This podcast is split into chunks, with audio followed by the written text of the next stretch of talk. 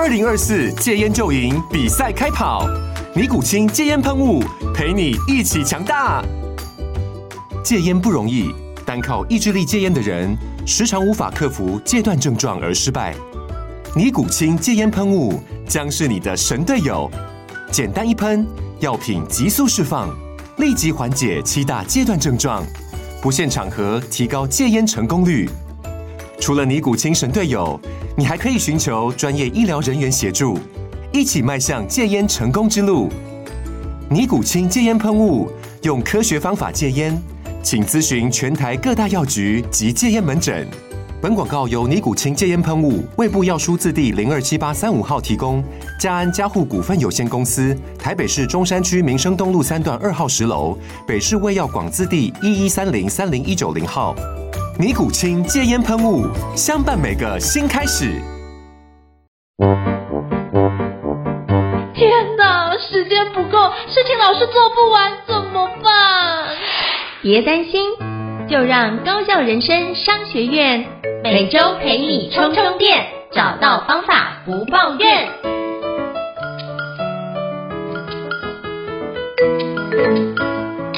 大家好，我是赵英成，欢迎大家来到高校人生商学职人访谈的 Podcast 节目。我不知道各位过去是不是曾经有遇过相关的人资伙伴来跟你做相关的一个内容的说明呢？如果你只是把人资定调在人事的话，我觉得你会错失对于人资很多的一个认识跟多角度的理解。那今天非常荣幸能够邀请到我们不只是人资的一个创业者，也就是我们的创办人 Miriam 老师来跟我们分享如何创办不只是人资的一个创业历程。那我们欢迎燕婷老师，Hello，彦廷老师你好。Hello，大家好，我是 Miriam，是非常欢迎 Miriam 老师哦。那就可以邀请 Miriam 老师跟大家简单做一下自我介绍，让大家可以多认识您一些呢？好，那我其实学历的话是中山人管，就是人力资源研究所。然后刚出社会的时候其实是做财务，对，我是财务底的。然后做完财务之后有做业务，那后面这呃七八九年都是做人资。然后人资的经历的话，前面其实大概有三分之一，呃，算二分之一啦，都是在企业里面做招募啦，那后面有个比较大的转折是到新创做 HRBP，所以就是全部从头开始，从整个组织设计，然后到呃核心职等职级，全部到自己从头开始做。然后是二零年创办了 Not Only HR 的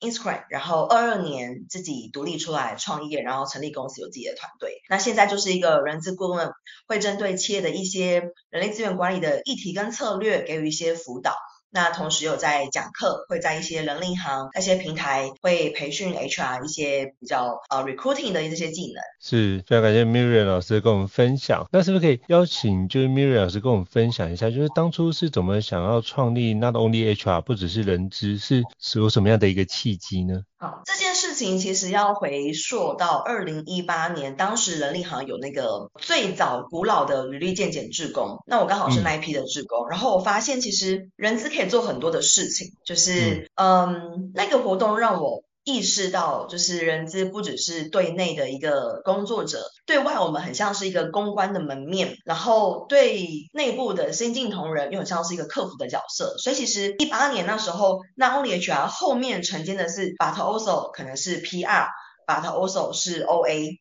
对，所以当初二零一八年是这样做延伸的。那到二二年的时候，其实就是我出来创业的时候，我会意识到，其实 HR 也很像是一个呃内部的气管的角色。举例来说，到底我们的公司有十个人，我们赚了一亿，这样叫做赚多还赚少？那我们三十个人赚了一亿，这样叫赚多还赚少？那我们的产值，甚至我们的费用，我们的呃产能，我们的时数，这些其实都是会跟公司治理有很大的相关。那这些其实都是 HR 可以做的。所以以现在来说那 Only HR 后面其实 But Also 接的可能会是呃，就是比如说 Business Partner 这样比较偏气管的一个角色。嗯，哦，原来所以就是从 Not Only HR 后面其实有一个空格，大家可以去把它填写。但就发觉，哦，原来 HR 的角色有这么多元而且重要。那是不是可以邀请就是瑞仁老师跟我们分享一下，过去呢，就早期就刚开始就进去公司的时候，很多间公司他都会把人资其实是用人事的角色在看待，就基本上做一下相关的哎人员登录啊。可是到后期，其实有人力资源这个词出现，到现在有更多的一些角色。是不是可以邀请跟我们分享一下人资在企业中的角色有哪些？我相信听众很多的伙伴也不一定完全了解，那是不是可以邀请跟我们解释分享一下？好，那如果我们讲人管的话，它就是产销人发财里面其中一管。那只要是跟人相关，都会是 HR 可能要接触的一些范畴，包含我们要找哪一些人，人才的规格，就是选用预留这一块的选。那人才的规格，然后怎么找，把他找进来，这中间说一条龙，可能面试啊、邀约啊、follow offer 谈薪资。那用才的话，就是他要在哪一个 position，然后他的呃工作的范畴、他的工作的样貌跟工作的一些可能辅导。那选用育的话，就是这个育可能包含硬实力，包含软实力。那留才的话，就是整个员工关系的这块。那可能大家比较熟悉就是。呃，办尾牙啦，或者是下午茶啦，这可能也会是 HR 要做的事情。所以，如果我们以日常生活当中选用预留，大家会接触到的可能是这些。那如果在后面大家可能看不到的，像我刚刚提到，我们一些人均产值的分析，我们可能一些公司的人力资源管理的动态的分析，对，大家可以把人力资源想成跟财务一样，就是财务去分析我们的。现金流分析我们的科目，那 HR 其实也是一样，只是我们做的可能是哦人的工时，可能人的背景资料，人的一些数据等等相关。所以人管其实可以做的事情，它是一直不断的被创造出来，就它其实没有一个天花板，也没有一个边界。那现在有更多的老板会认为说，哎，我的员工迟到也跟 HR 有关，对，就是。员工管理这块可能就是模糊，说到底是 HR 的制度问题，还是呃 member 就是的直属主管的管理问题。其实这个议题也蛮常在实务中有一个打架跟冲突。哦，所以其实 HR 的角色越来越多元，就是老板以前觉得哇这个东西哦原来这个 HR 可以试试看，就请 HR 去了解一下，到最后就 HR 的范围就越来越广哦。所以包含现在就是做到 HRBP 的一个角色，其实。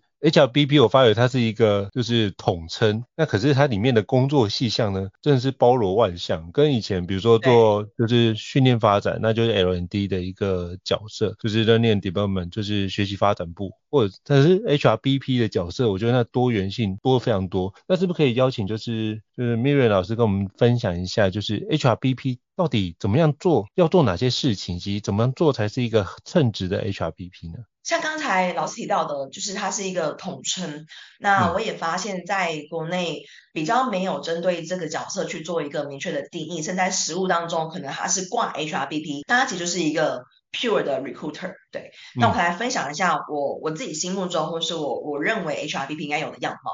可以把它想为它是透过人力资源管理来帮助业绩提升的角色。重复一次哦，就是透过人力资源管理来帮助业绩提升。举例，今天。呃，业务员不够，业务员不够，这是不是一个我们需要透过人力资源管理来解决的一个问题点？OK，因为我们每个业务员可能，假如说我们是团积，那每个业务员可能扛五十万，那有人离职了，瞬间就会少五十万，那可能需要去做到辅导。好，这是一个部分。再来，可能也包含说，哎，我们可能业务员觉得可能奖金不太够，或者是说奖金不够激励，或者是说可能他们的一些等等的呃分工洽谈，或者是跟别的 BU 的这些可能工作权责，好像导致大家不太愉快。那这些其实也是 HRBP 可能要介入的。所以我自己会把它统称为透过人力资源管理的一些。策略来去辅助 business 的发展。嗯哼，所以其实就是透过策略来辅助，就是我们商业模式的发展，或是公司的营运发展。用这个角度来理解，就是 business partner 这个角色会觉得比较好一点。因为我还发现，我就是如果你是做好 HRBP 的角色，你通常对于公司营运跟公司的治理都要比较多的经验，不然的话你是没办法在中间给予一个非常完整的一个建议。对，对产业的那个商业模式上下游，然后敬业的动态要非常。的掌握度很高。嗯，了解。那请教一下，就是 Miriam 老师，那通常如果企业没有 HRBP 这个角色啊，那你会怎么建议？比如说中小企业主，他该怎么样去看待跟设置 HRBP 角色，才会相对比较容易顺利推动很多的事情呢？嗯，其实如果以中小企业来说，他可能没有一个全职的这样的角色，但他可能会有一群主管，就是第一线的主管，比如说哦，行销主管啊，就是初阶或者中高阶的主管。嗯，那这群他就可以变成一个 HRBP 的智囊团，所以这群人基本上他们要能够去思考到，哦，这个议题是不是跟我们公司的制度有关系？这个议题是不是跟跟我们公司的人员组织管理有关系？那大家就要就要一起从每个部门的角度去呃讨论出我们要如何解决这个 issue？举例好了，像刚刚延伸刚才的业务员短缺这件事情，嗯，那业务员短缺，业务员离职导致业绩起不来，那这是什么原因？其实整个公司一级主管一定都心知肚明啦，实务上来说，所以他们就可以一起去讨论出就是解法。所以如果你没有一个这样 full time 的人，你可以就是培训你的呃一阶主管成为这样子的角色，让他大家去。集起大家的智慧，了解。这其实就是可以从内部先开始找寻你的智囊团，不是直接从外部去做招聘的一个动作，因为可能也不知道他要做什么，所以不如先里面的伙伴或者是主管们先讨论完之后，如果确认真的有需求，我们再对外做个招募，才不会就是花了大钱，然后请进来之后发觉。不知道请他进来到底要干嘛，因为我有听过老板就是花了钱，哎，HRBD 很好，那就把就花了大钱请一个人进来，就把他晾在那个地方，也不知道做什么，然后发觉，哎，他就开始把其他的伙伴的一些工作就做完了，就反而有其他伙伴抱怨说他越界了，他也没有去定义这件事情，就到最后就是那位主管就只好新西兰离职，然后老板就说，呃，这个部分 HRPP 好难用，我就说，哎，你们好像没有把前面的角度。理清楚，你就直接找他来，这样会会很可惜。这样，所以就是刚刚像 Miriam 老师提到的，就是从内部找一个就是智囊团的角色，慢慢再慢慢往前推进，或许是一个比较容易的角度。那我也想请教 Miriam 老师哦，其实我觉得在比如说以前做人资的一个过程当中，我发觉如何提升员工的参与度这件事情是一件不容易的事情。是不是可以邀请你跟我们分享一下？嗯、因为我知道你也做了非常多新创的一些人资的顾问，像过去你有没有遇到类似的案例？可以跟我们分享一下，过去不只是人资，有没有协助企业如何提高员工的一些参与度？嗯，好，因为呃，是否要提升员工参与度，这其实是要前提是公司文化到底有没有 welcome 或者是 hope 员工参与，嗯、因为。虽然都是新创，但是我一样有遇过一些可能七八年级的创业家，非常的独裁，对，那也没有不好，哦、只要是呃我的我的目标是，我说我的认定是，只要公司有赚钱，你要独裁，你要民主都 OK，只要公司有赚钱，公司就是蒸蒸日上都是好的管理方式，对，所以是否提升员工参与度，我觉得它没有一个绝对的 yes or no。那如果你选择 yes 的话，可能会有几个方式。当然，第一个，你不能够太呃去抑制大家的声音出现。举例来说，可能在会议上，大家说，哎，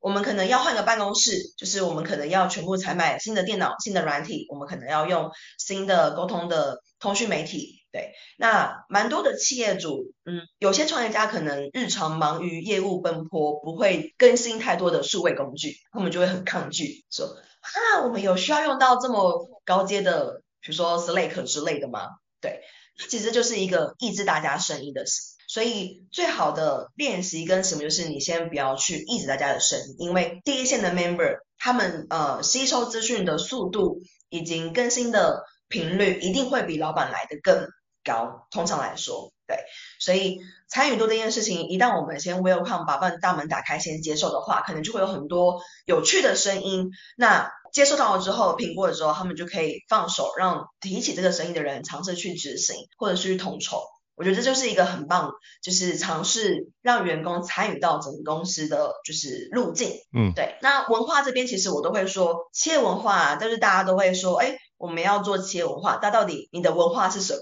就是你的文化是诚信正直，还是你的文化是友善？像是 Nonly HR，我在一开始我决定要找团队的时候，我就帮我自己的公司设定企业文化，就是 Free、嗯、F R E E。那 F R E 这个单字，第一个的意思单就是它是很自由自律的，就是我们是全远距，然后嗯，就是你要你要打卡也 OK。对，就是一个很自律的团队。那 F 是 friendly，所以 F R E 它会衍生到每个单词有不同的意思。friendly 是我希望大家不要以恶言相向，或者是排挤团队的成员，是一个友善的环境。再来是 R，它就是一个责任，这个责任是泛指你对你自己的职涯负责。所以换言之，你觉得，而、呃、你自己的职涯可能还缺了什么，你要对自己负责去做学习。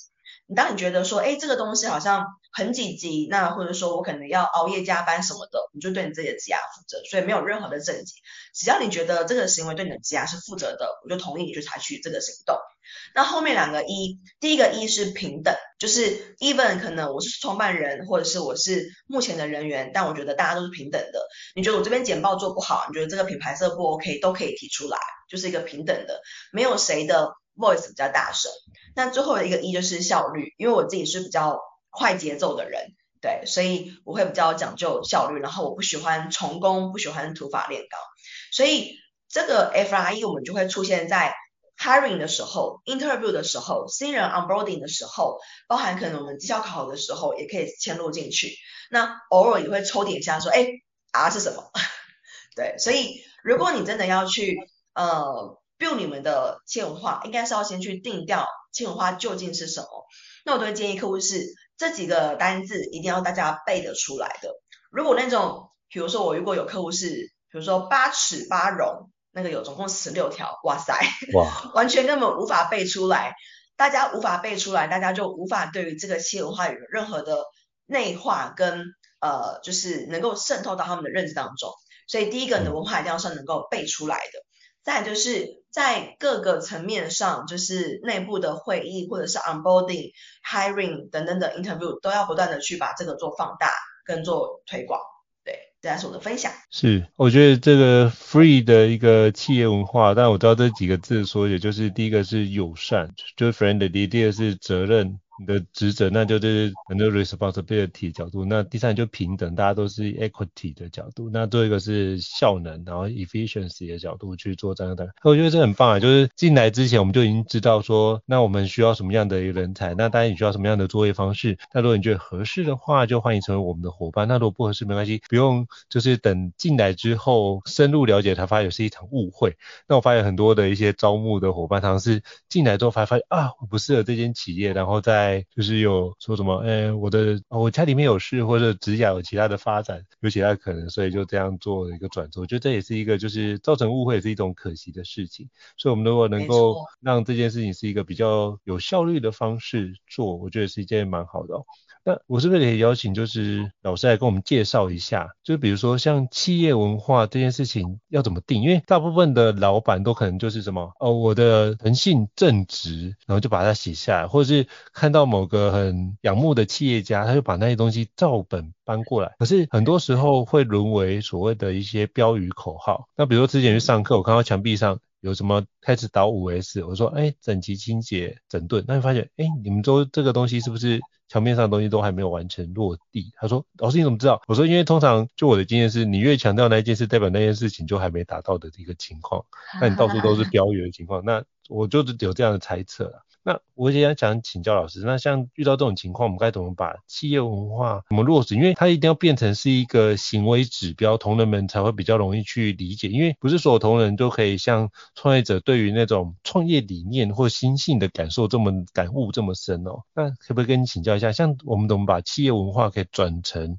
具体的行为指标呢？嗯，好。先分两个层面好，第一个怎么落实，第二个怎么传为呃把它转为行为指标。落实的这块当然是从选人开始，所以呃很常见的是我们在 interview 的时候，如果有一些密谈的记录表，它那些 interview 甄选的标准就会是文化的一些叙述。OK，所以这第一个就是你落实，你可以从选人开始。所以很常发生的是在传产里面，就是哦老板有一个切文化的 slogan 定好了之后，然后完全没有跟中高阶或者初阶主管讨论，大家就觉得说，哇哦，就是那个与我无干，因为他没有参与，就是传产，它不像是新创，你就可以定好，大家一进来就知道它不是这样子的状态，所以传产就是不可以老板自己定自己高兴，你一定要是跟单位主管讨论，这样子才会有大家一致的共识。那像他提到就是，如果今天我这个文化是老板跟主管都认同的话。大家就会落实在生活当中。假设公司有一百个人，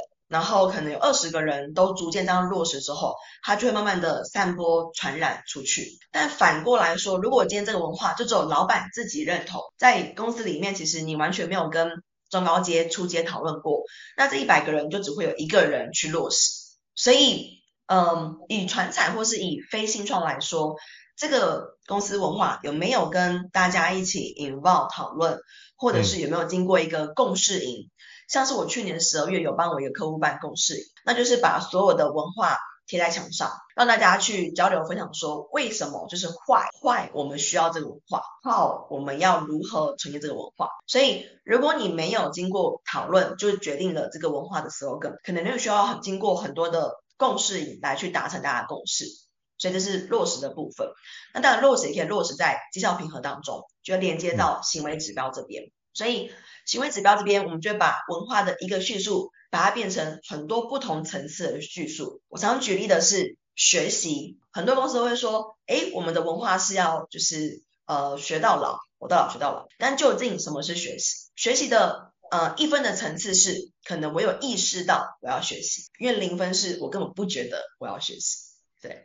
然后一分是哦我有意识到我要学习，两分可能是。我有意识，并且我有去执行学习。三分可能是我有意识，我有执行，我有应用。四分可能是我有意识，我有执行，我有应用，我还有教别人。所以，究竟老板他认为的学习是大家互相一起教彼此的学习，还是停留在我知道我要学啊，你不用告诉我的层次？因为员工会觉得说，学习我知道啊，我有在看一些新闻。但这都是学习吗？可能不是老板期望的学习。老板期望的学习可能是，哦，我去看了某一本书，我回来可以做一个 workshop 分享。所以，呃，行为的叙述上就会需要去不断的引导出，究竟老板对于满分的学习跟零分的学习是什么样子的表述？OK，然后再把中间的层次慢慢的往上。那因为我这一两年，这一年啦，做过蛮多家，所以我大家都有个公式，就是我们的层次可以主动、被动。来去做划分，你的学习是主动学习还是被动学习，就是不一样的层次。今天老板渴望的是每一个人都主动学习，但是大家都是被动学习，就觉得说哦，我好棒棒，OK。所以主被动是一个不同的层次，个人跟群体也是不同的层次。个人是我自己学习，群体是我促进大家一起学习。所以回到刚才老师说的，就是。行为的这块，其实它是可以透过明确的白纸黑字落出来，让大家意识到说，哦，原来我们的文化期望到的是这个 label，而不是我现在停留的这个个人的 label。对，因为学习这个词很，你说很具体吗？也不是，很模糊吗？也不是。但是每一个人对他的期望值会不一样，所以可能会需要透过更多的。呃，平和的方式，然后文化的方式，共识的方式，让大家了解究竟公司期望的学习是在哪个面向。举另外一个例子，我一个公司，他的嗯，我的客户，他的学习，他期望的是，当我教你的时候，你要能够愿意接受，你不能够抗拒。所以他期望的是，呃，你被动接受的时候，能够完全的 take，他没有要求你要主动去外面学习。所以不同的企业主对于这个单字、这个名词的解释都会不一样。对，大概是我的分享。是，我觉得很棒，就是从个人角度或者是从什么行为指标的方式去展开。我觉得大家听完就是 Miriam 老师刚刚的分享，应该可以让各位在导所谓的企业文化，或者是让企业文化能够落实这件事得到更好的一个发展哦。那最后我也想请教 Miriam 老师，那可不可以跟我们分享一下？那不只是人资，刚刚你做这么多的事情啊，那是不是如果有些企业主或听众觉得他觉得您分享的很很棒，那想要就是请教，比如说怎么样去联系不只是人资来做相关的一个培训，或者是有顾问案，是不是可以邀请跟我们分享一下该怎么样去找到您呢？好，那其实只要在呃 Google Search 那边打 Not Only HR N O T O N L Y HR、就能够找到我们蛮多的资讯，不论是报道或是官网或是呃 Podcast。对，那基本上我的角色大概分为讲师跟顾问。那培训的部分就是一些跟 HR 相关，还有可能跟提问力相关，因为 HR 很常需要面谈，所以有一个提问力的课程。那顾问这边比较特别的部分是，其实。一般大家可能常知道的 HR 会出来做的 consult 的角色，可能是呃猎头或者是管顾，嗯、对，那这两个是我都没有做的，就是管顾是指那个培训接客的管顾，对，所以我个人是完全没有接猎头，也完全没有接呃就是帮你介绍别的讲师的这种管顾，对，那我主要就是接，你可以把我想成是呃外包的 HRBP，所以当公司今天可能要嗯做组织的重整。可能假设说你们原本只有卖沐浴乳，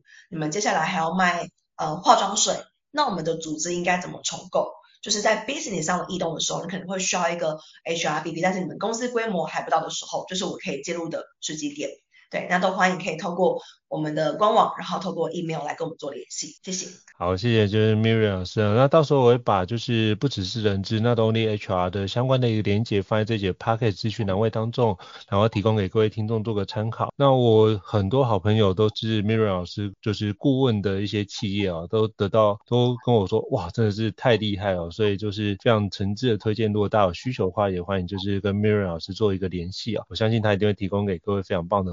那今天非常感谢就是 Miriam 老师的莅临高效人商学院来跟我们分享，做这么精彩的一个分享。那如果各位听众觉得高效人商学院不错的话，也欢迎在 Apple Podcast 平台上面给我们五星按赞哦。你的支持对我们来说是一个很大的一个肯定。那如果还想要听相关的一个主题，也欢迎 email 或讯息让我们知道，我们会陆续安排像 Miriam 老师这样的一个专家来跟各位伙伴做分享哈。好，再次感谢 Miriam 老师，谢谢，那我们下次见，拜拜。谢谢，拜拜。高效人生商学院，掌握人生选择权。